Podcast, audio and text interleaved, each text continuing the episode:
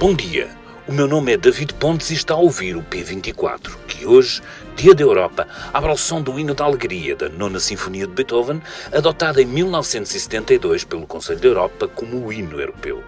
Celebrando o ideal europeu, há uma pergunta inquietante que fazemos na edição de hoje. Ao lutar por uma boa causa, podemos correr o risco de sacrificar os princípios que supostamente estamos a defender? É para isso que nos alerta um estudo conjunto do European Center on Foreign Relations e da European Cultural Foundation, realizado nos 27 Estados-membros. Segundo este estudo, os europeus continuam a dedicar um apoio sem precedentes à Ucrânia, revelando simultaneamente uma forte identificação e compromisso com os valores dos direitos humanos, igualdade, democracia e Estado de Direito. Até aqui tudo bem, para quem acredita que a agressão russa é não só uma ameaça à sobrevivência da Ucrânia, mas também um ataque direto aos princípios basilares que fazem da União um porto de destino para os sonhos dos povos que querem ter sociedades melhores, pertencendo a uma comunidade de democracias como aqueles que em fevereiro de 2014 ocuparam a praça de Maidan, no centro de Kiev, porque os seus líderes tinham atraiçoado o compromisso de fazerem um acordo de aproximação à União Europeia. Mas o estudo também nos interpela com notícias menos agradáveis sobre a forma como as autoridades nacionais e comunitárias estão a lidar com a ameaça representada pela Rússia. Perguntam os autores: deverão boicotar a cultura russa como sinal de solidariedade com a Ucrânia? Devem reprimir os mídias russos na tentativa de lutar contra a desinformação? Deverão restringir os movimentos dos cidadãos russos? Estas são questões que, a ser respondidas afirmativamente, sem uma abordagem crítica, enfraquecerão os próprios valores europeus que é suposto estarmos a defender, diminuindo o principal trunfo da Europa, o seu soft power, que é a sua capacidade de inspirar contra aqueles que pragmaticamente acham que em tempos de guerra, mesmo numa guerra combatida por interposto país, não se limpam armas e que ela justifica meios excepcionais, estas interrogações servem como um apelo ao discernimento e à capacidade de seguirmos por outros caminhos que nos distingam completamente dos meios empregues por aqueles que enfrentamos. Não é fácil, mas a prazo é dessa forma que estaremos do lado da razão, orgulhosos de sermos europeus, de estar com o que melhor representa a Europa. Hoje, o Ruben Martins está à conversa com a nossa correspondente em Bruxelas, Rita Cisa, para lhe trazer mais detalhes sobre este estudo. Tenha um bom dia. E David, vamos diretos a Bruxelas, onde percebemos com a correspondente do público nas instituições europeias que o foco deste dia está mesmo em Kiev, a capital ucraniana. A grande celebração do ponto de vista institucional das, das instituições europeias vai decorrer eh, em Estrasburgo, no Parlamento Europeu, onde o, o chanceler da Alemanha eh, fará uma intervenção e depois na quarta-feira teremos o Presidente da República, Marcelo Rebelo de Sousa, também a fazer um discurso no quadro da, da comemoração do Dia da Europa. O Presidente da Comissão Europeia estará esta terça-feira em Kiev para uh, aquela que será a primeira celebração oficial do Dia da Europa na Ucrânia. O presidente Zelensky, esta segunda-feira, entregou um, um projeto de lei no Parlamento de Kiev para acrescentar a comemoração do Dia da Europa ao calendário uh, oficial uh, ucraniano, retirando a, a celebração, chamamos assim entre aspas, que existia nesse dia e que tinha a ver com o dia da vitória da Rússia. Portanto, Ursula von der Leyen será a primeira uh, líder de uma instituição europeia a, a celebrar o Dia da Europa. Um, enfim, o dia 9 de maio é celebrado por ser o dia em que foi assinada a Declaração de Schuman, portanto, todos os Estados-membros da União Europeia uh, assinalam esse aniversário comemorando o Dia da Europa e, e, e será pela primeira vez uh, comemorado, tal como nos, nos Estados-membros da União Europeia, uh, na Ucrânia. E é de facto um, um momento simbólico. Nesta terça-feira conhecemos as conclusões do relatório do European Council of Foreign Relations sobre o sentimento europeu face à guerra na Ucrânia. A Rita Cisa conta-nos o que é que diz este relatório. O relatório diz-nos que desde que começou a guerra de agressão da Rússia contra a Ucrânia, os Estados-membros da União Europeia têm eh, estado unidos no seu apoio incondicional ao governo de Kiev eh, contra a agressão da Rússia. E também nos dizes que existe um, um forte sentimento eh, e identificação da maioria das, eh, das opiniões públicas dos Estados-membros da União Europeia com os chamados valores fundamentais, portanto, com os princípios da democracia, da igualdade, da liberdade, da solidariedade individual, etc. Portanto, todos os princípios da chamada ordem liberal que estão na base de, da União Europeia e de, do projeto de integração europeu. Portanto, nesse campo não há especialmente uma grande novidade. Então vamos por partes, Rita.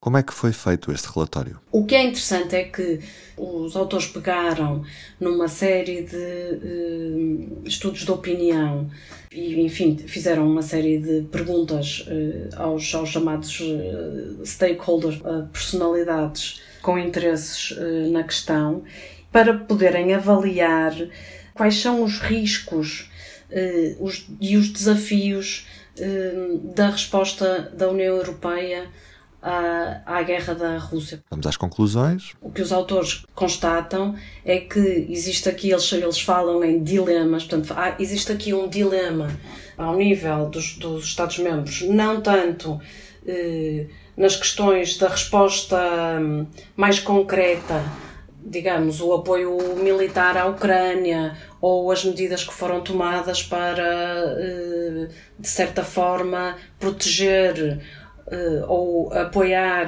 as populações da União Europeia uh, perante os custos económicos e sociais da guerra, mas num, num plano mais de defesa dos tais valores fundamentais que todas as opiniões públicas dizem que querer preservar, o que, é que, o que é que o estudo nos diz? O estudo, o estudo diz-nos que há uma vulnerabilidade grande eh,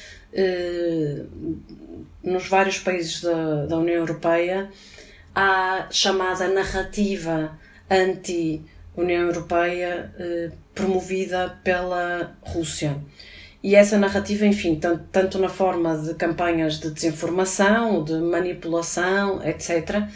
E em vez de olhar para essas campanhas, o, os autores olharam para a reação eh, da União Europeia a essas campanhas e, e identificaram aqui uh, os tais dilemas. Então, vamos lá a esses dilemas que os autores nos apresentam. Os Estados-membros da União Europeia devem boicotar a cultura russa como um sinal da solidariedade que todos expressam com a Ucrânia?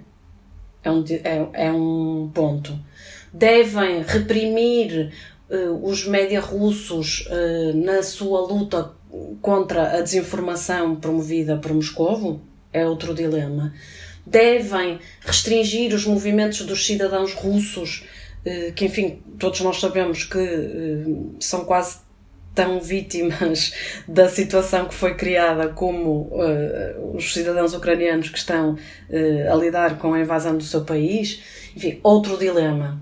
E depois consideram que são precisamente as medidas que a União Europeia já tomou ou pensa tomar para responder a isto, a estas questões que se colocam a um nível, de, se quiseres, mais de princípios do que propriamente de, de gestão eh, diária, eh, que, portanto, que dizem eles que estas respostas podem reafirmar ou enfraquecer os tais valores europeus que, com que todo, com que de uma forma avassaladora as sociedades eh, dos 27 Estados-membros estão comprometidas e, de facto, eh, julgar a favor ou contra a narrativa da Rússia. Ou seja, eh, vou citar aqui uma frase do, do estudo.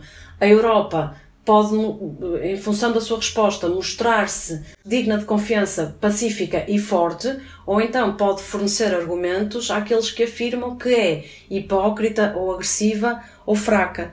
Enfim, este, o estudo identifica isto, mas não, agora teríamos que esperar pelo, pelo próximo ano, eventualmente para eles chegarem a alguma conclusão eh, definitiva, faça em que lado é que ficamos, não é? Eh, mas pronto, a, a, partir disto, eh, esta, esta, este enquadramento permite aos, aos autores deste estudo uh, dizer que a guerra uh, da Rússia contra a Ucrânia põe uh, à prova a credibilidade da União Europeia e o seu apego, essa é a palavra que eles usam, e o seu compromisso com as tais ideias da abertura, da diversidade, da solidariedade uh, e com os valores fundadores que, têm, uh, que estão consagrados no, no, no Tratado de Lisboa e permite-lhes também oferecer uma série de recomendações ou sugestões sendo que a principal delas é que uh, a Europa tem que fazer mais e melhor para preservar uh, essa sua base perante, vou, vou chamar aqui entre aspas, a armadilha que lhe foi colocada pela Rússia. Bem, e hoje é dia de celebrar a Europa, é também essa a primeira página do público com um apoio sem precedentes à Ucrânia, é isso que mostra este estudo que a Rita nos falou, e também uma entrevista ao Secretário de Estado dos Assuntos Europeus, Tiago Antunes, que diz que alargar a União Europeia à Ucrânia necessita de um trabalho de casa rigoroso que tem de ser feito. O governante mostra ainda que as eleições europeias de 2024 vão ser muito marcantes para o futuro das nossas democracias. Eu sou o Ruben Martins, a introdução foi do David Pontes. Rita Cisa, a partir de Bruxelas, esteve connosco neste P24. Até amanhã. O público fica no ouvido.